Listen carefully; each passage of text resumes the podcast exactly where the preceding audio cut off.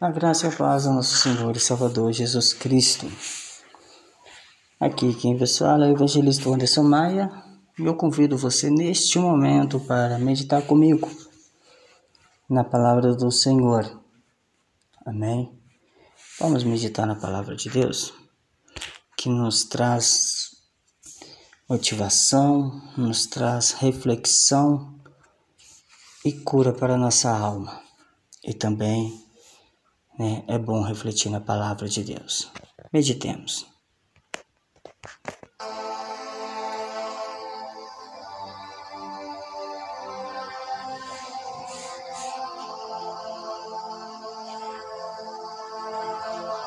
Amados, gostaria de falar para vocês algo que está na palavra do Senhor. E é o que acontece muito ultimamente, que é a covardia E para falar sobre a covardia, eu gostaria de falar sobre os espias de Jericó.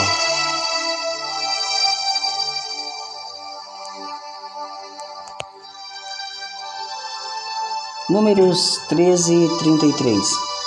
Livro de Números, capítulo 13, versículo 33. Nos fala assim: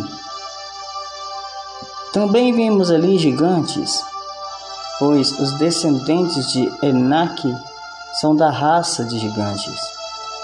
E éramos aos nossos próprios olhos como gafanhotos, e assim também lhes parecíamos. É, meus amados. Aqui nos fala sobre os espias, os dez espias os dez espias, eles, os dez espiões, foram observar né, a terra prometida.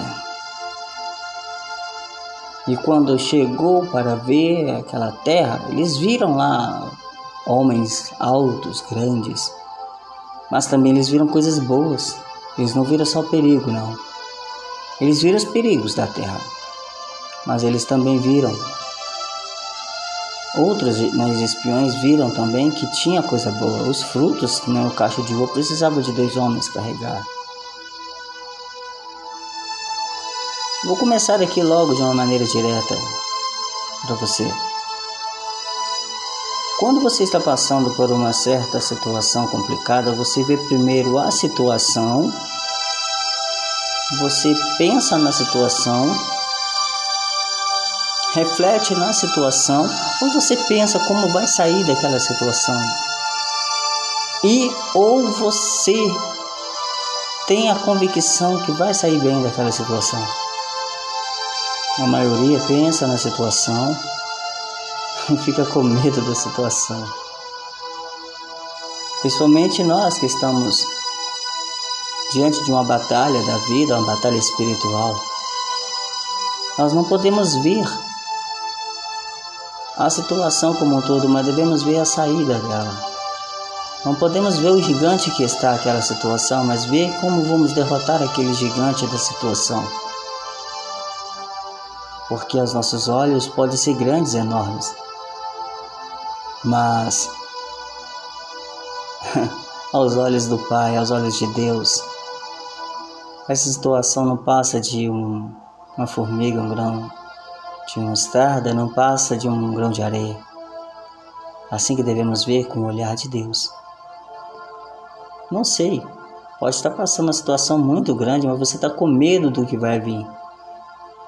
Mas se você tiver fé em Deus, você vai ver que isso não é para a sua morte ou para a sua derrota, mas sim para que o nome de Deus seja glorificado e que você possa ver que você vai vencer essa situação, vai vencer esse gigante, os espias, eles viram somente os gigantes, mas teve alguns ali que viram o fruto da terra, viram o bem que aquela terra proporcionava. E falou: Nós vamos vencer. Assim que devemos pensar, vamos passar por cima, vamos vencer. Os seguidores de Gedeão, eles queriam vencer várias batalhas, né? E quando Gideão falou, olha, vamos para a guerra, e foram muitos, e muitos, e milhares. Mas aqui Gideão já logo, ouvindo a voz de Deus, que o Senhor falou com ele, olha, agora lá em Juízes, né, capítulo 7, versículo 3, Deus falou com Gideão, agora apregou aos ouvidos do povo, quem for mentiroso e tímido, volte e retire-se da região montanhosa de Gileade. Então voltaram do povo vinte e dois mil e dez mil ficaram. Impressionante, vinte e dois mil voltaram, ficaram só dez.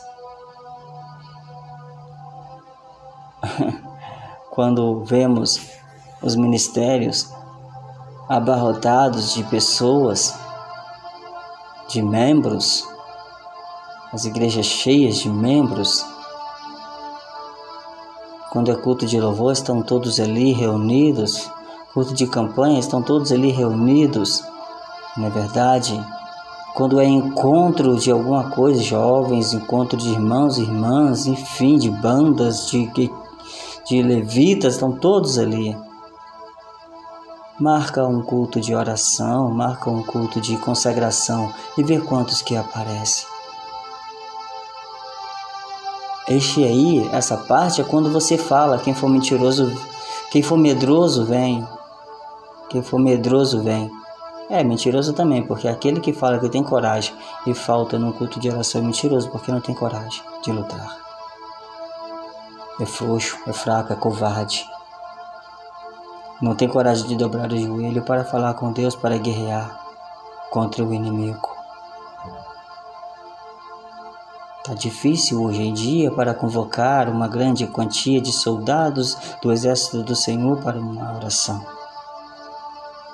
Louvor liberta, louvor cura, sim, é verdade, mas nós vencemos a guerra em oração e são poucos com coragem para juntar-se o batalhão para fazer isso. Quem dera se todos cristãos fizessem isso. Unissem uma só oração, mas todos querem saber do próprio umbigo, são covardes que machucam a si próprio são tão covardes, são tão covardes que matam a fé do próprio irmão. Mas ali Gedeão disse: Quem for medroso, covarde, volte e voltar ao 22 mil. Você é da equipe que vai voltar nos 22 mil? Ou você é o que vai para a frente do 10 mil? Responda para ti mesmo. Israel, quando estava diante de Golias, quando todos aqueles homens, lá em 1 Samuel, capítulo 17, 24, né? Quando, aqueles, quando todos aqueles homens, Israel viram aquele homem, fugiram diante dele e temeram grandemente. Fugiram do Golias, correram de Golias, comeram de Golias porque Golias era grande, era gigante. E quantos estão fugindo? Tentando fugir dos problemas, tentando fugir da responsabilidade que Deus lhe proporcionou. Você está fugindo? Você é covarde.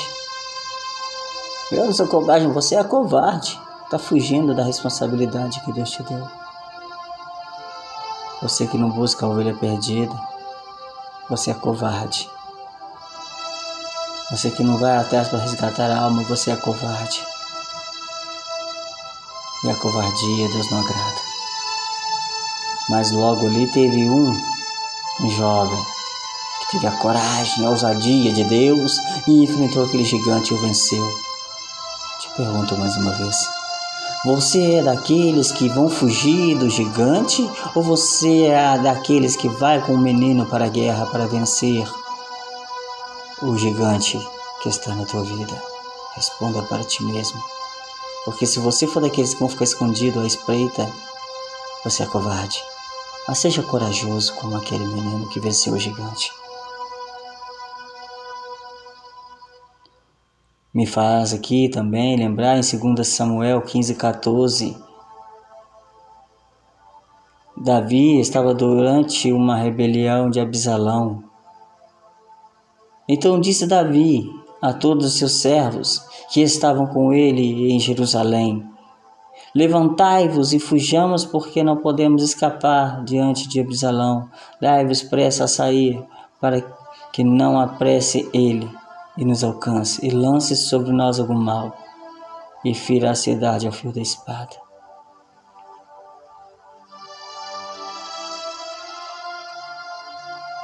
Davi, neste momento, ele fugiu de uma grande rebelião, mas ele tinha estratégia. Ele tinha estratégia. Ah, mas você está entrando em controvérsia. Não, não. Um amigo meu disse: é bom avançar.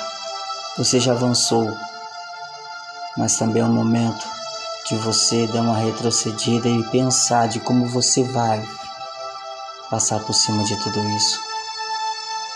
Mas aquele que tem um espírito vencedor, ele já retrocede com a estratégia de avançar e pegar o inimigo de surpresa. Assim que age um estrategista na guerra para vencer as adversidades.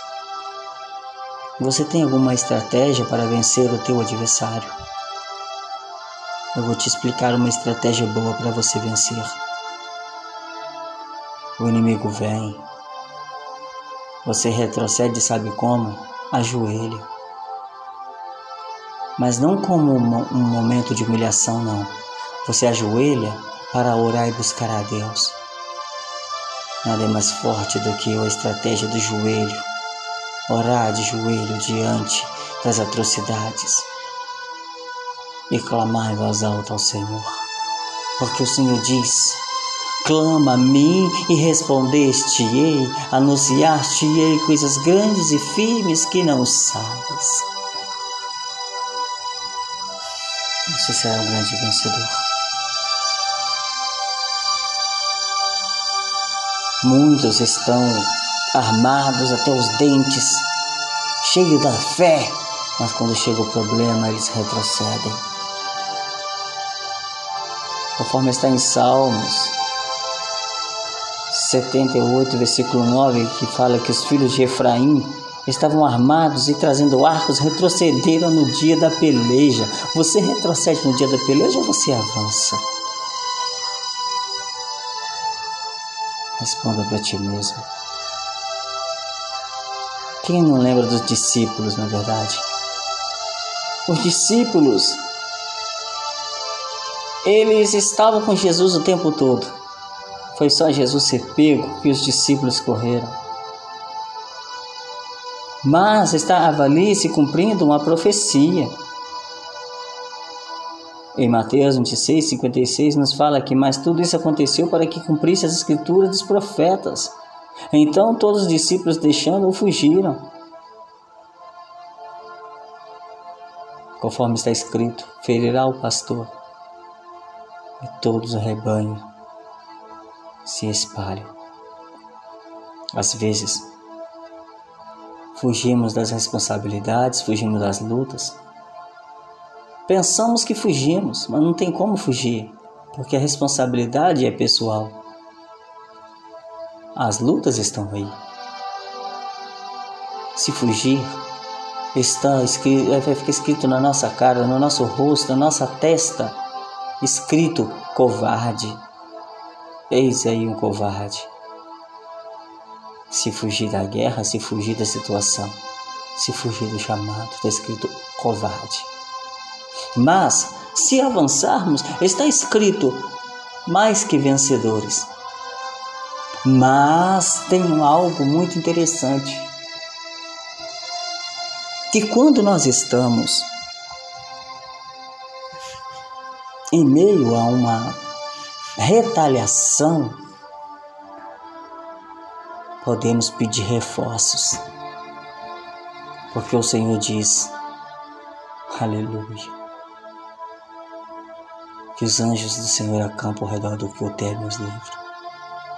E quando nós pedimos reforços, mil cairão ao teu lado, dez mil à tua direita, e tu não serás atingido porque os anjos darão ordem a teu respeito para te guardares todos os teus caminhos. E eles te sustentarão para que não tropeces com teu pé em pedra. O Senhor é o nosso escudo. O Senhor é a nossa força, o Senhor é a nossa fortaleza.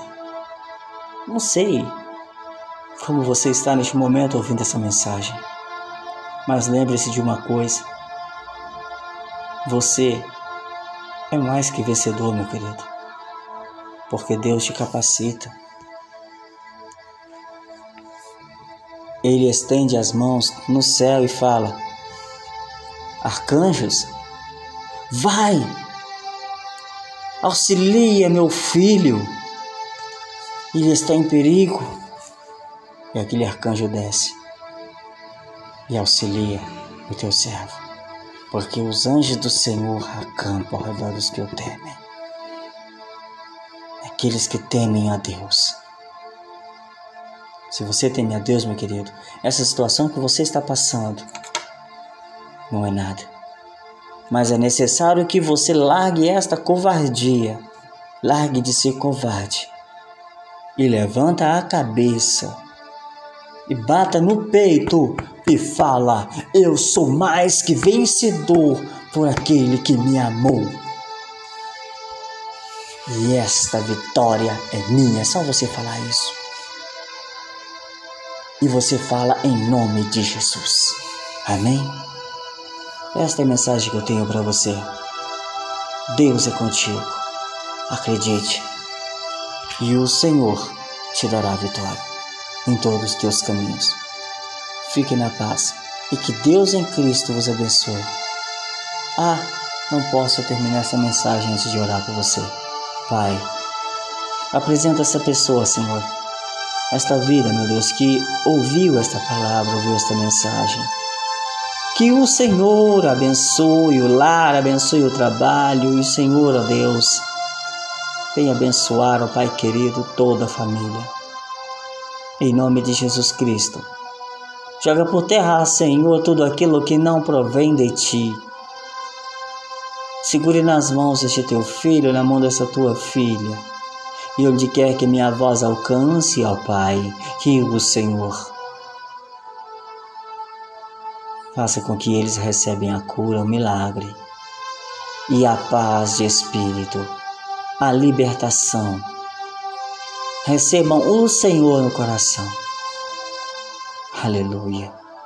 Recebe a paz aí do Senhor no teu coração, meu querido. Recebe a cura, recebe a libertação, recebe a bênção do Senhor sobre a tua vida. Recebe Jesus na tua casa. Receba Jesus no teu coração, receba Jesus na tua vida. Talvez você ainda não entregou a tua vida para Jesus.